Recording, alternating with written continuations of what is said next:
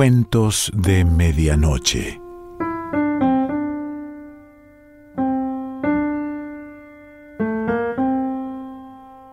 El cuento de hoy se titula Ni una nube y pertenece a Guillermo Sacomano.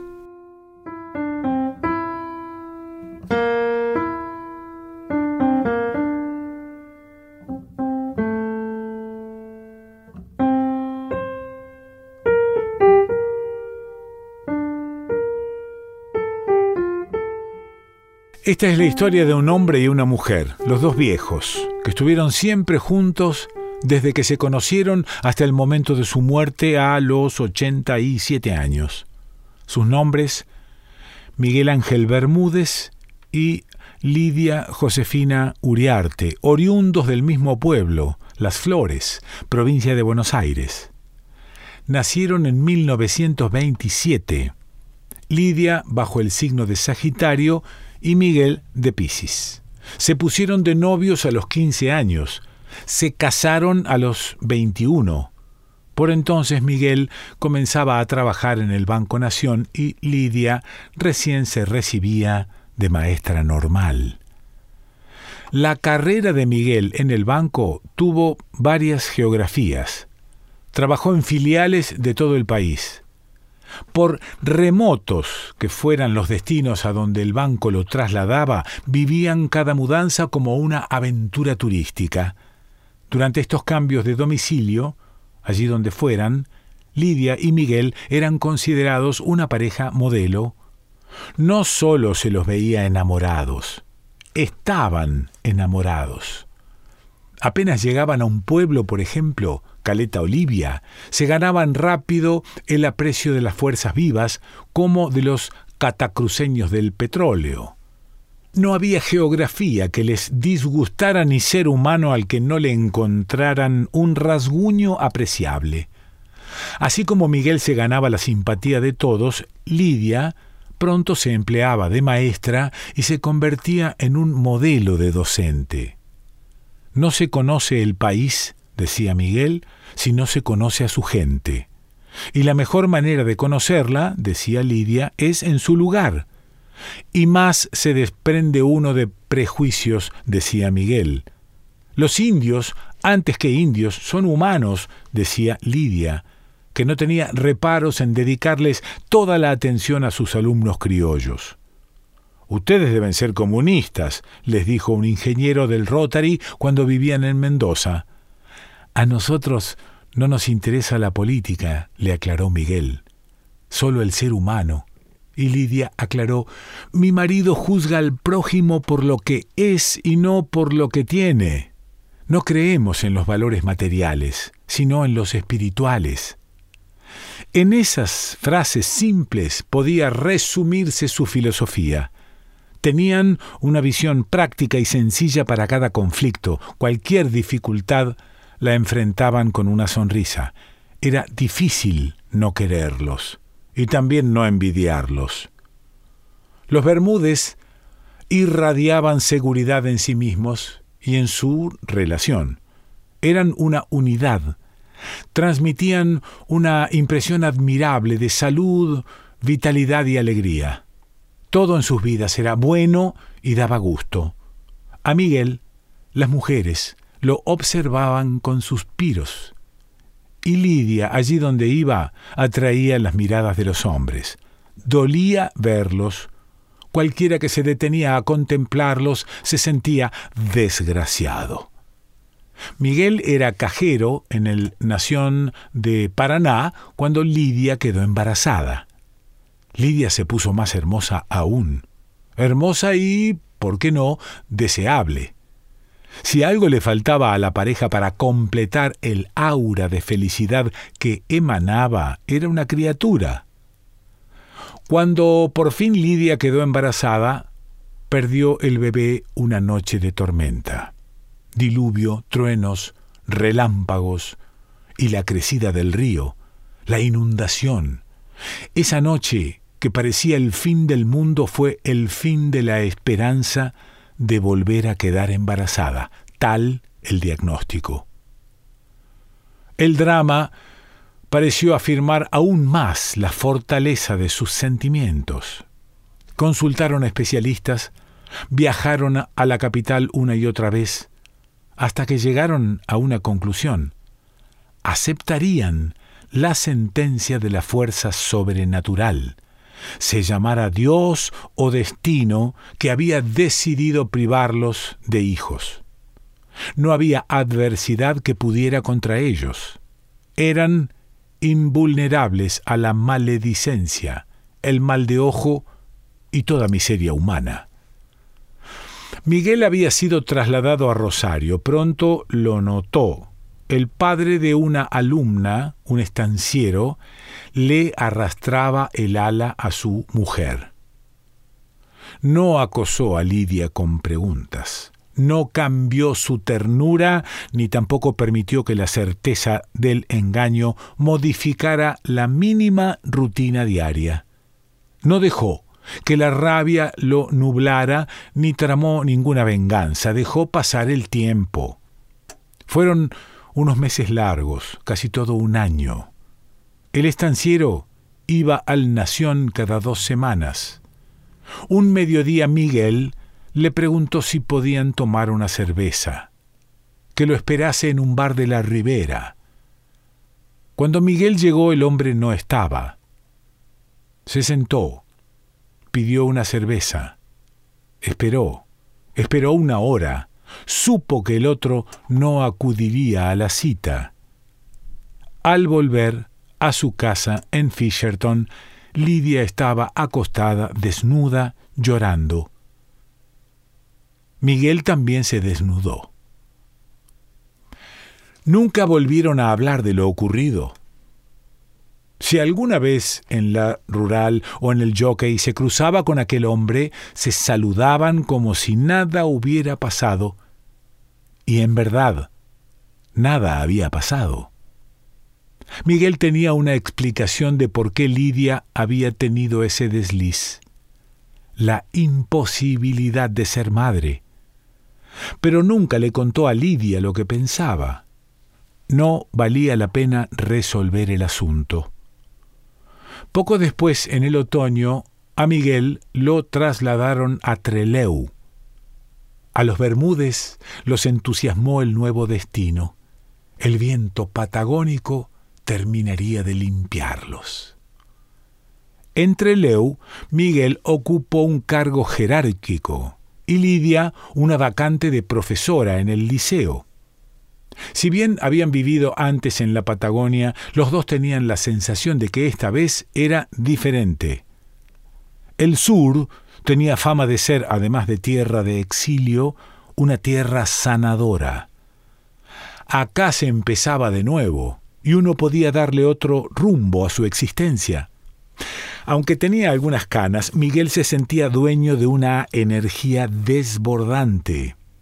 Le atribuyó esta energía al romance con una odontóloga, una viuda joven. Como en toda comunidad chica, el rumor de la relación no tardó en llegarle a Lidia. Pero ella no le dio importancia. Si Miguel tenía un uh, amante, ella misma era la responsable. Miguel se estaba quitando de encima la rabia de su engaño en Rosario. No iba a durar demasiado esa aventura, pensó. Y se equivocó.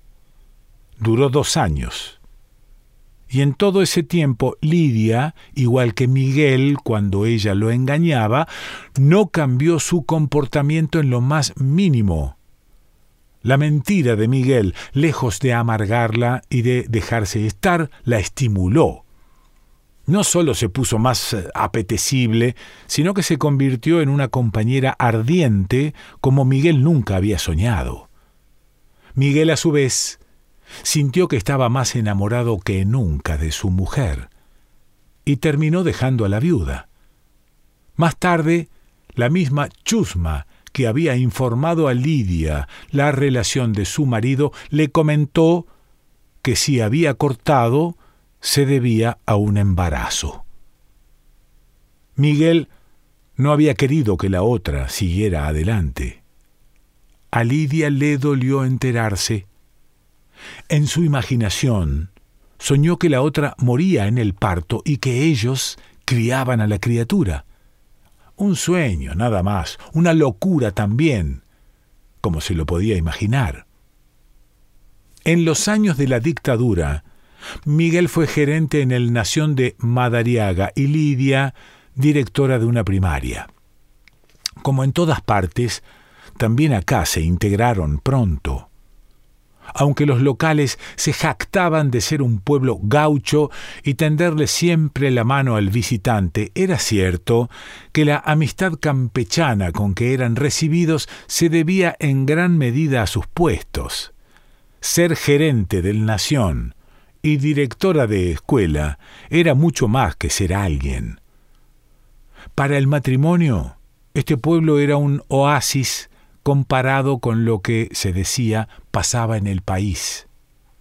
Por un tiempo agradecieron a esa fuerza sobrenatural, Dios o destino, no haber tenido hijos. De ser padres, sus hijos ahora tendrían veintitantos.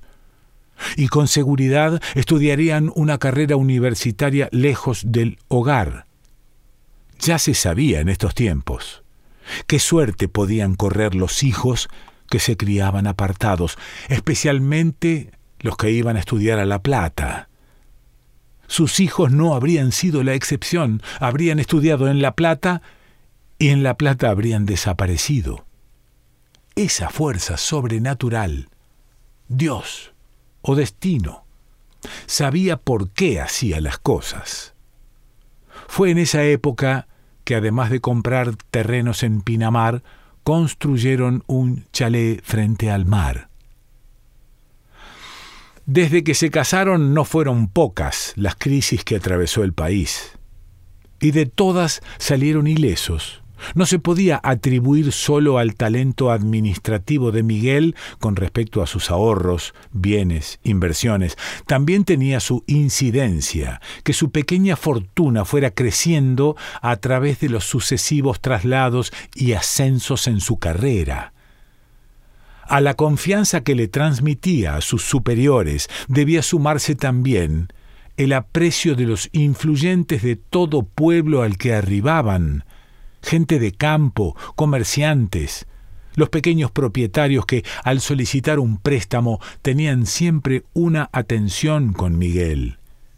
Lidia, por su parte, como docente, pero también como esposa de una figura prominente, nada menos que el gerente del Nación, participaba en actividades de caridad y beneficencia.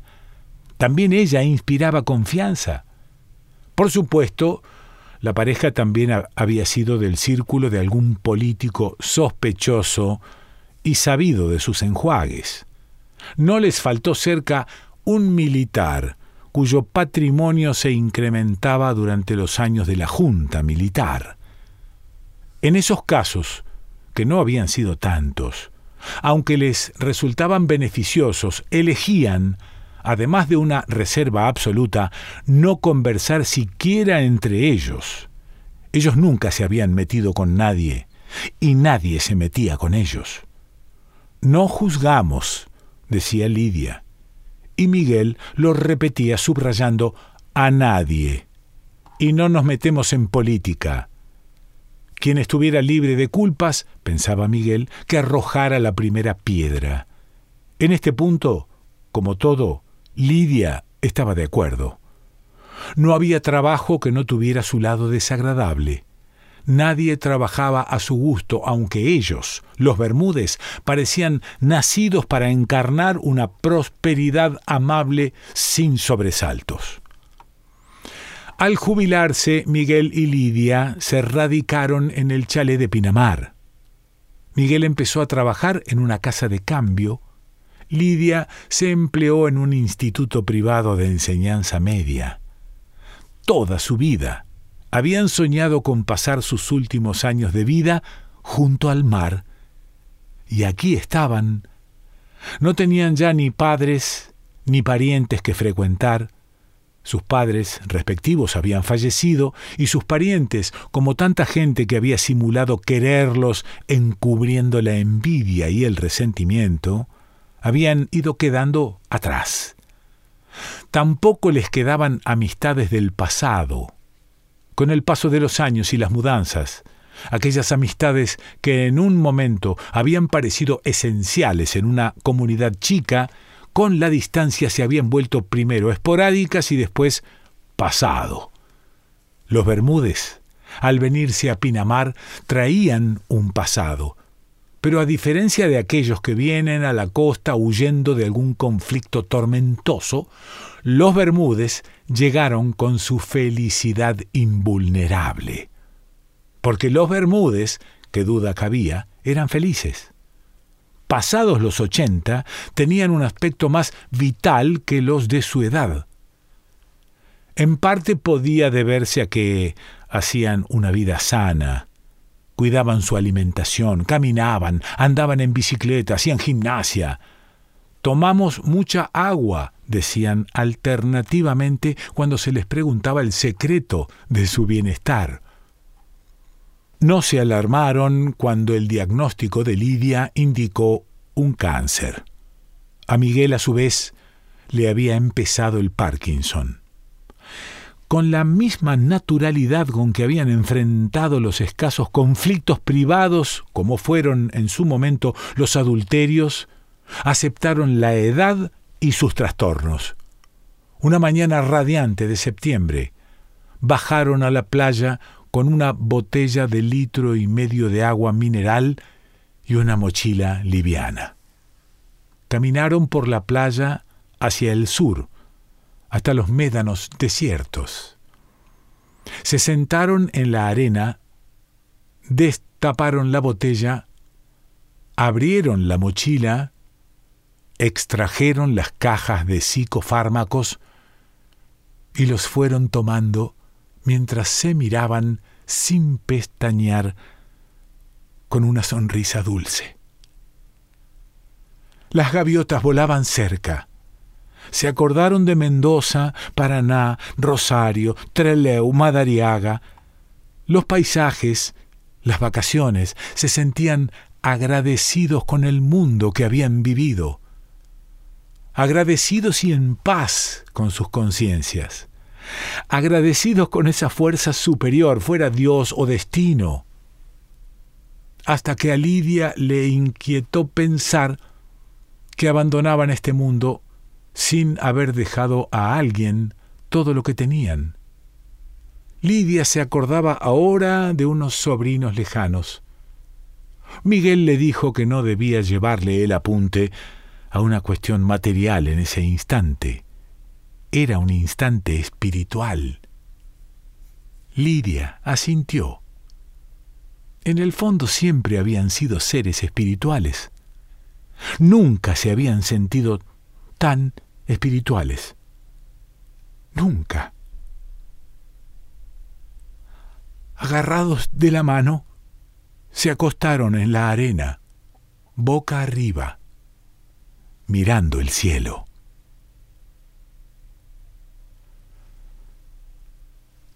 Guillermo Sacomano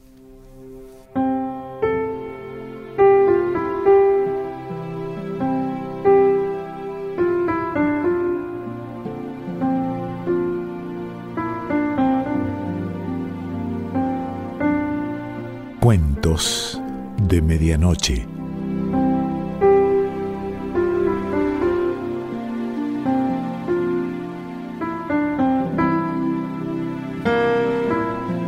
Selección Pancho Mondino. Idea y lectura Quique Pessoa.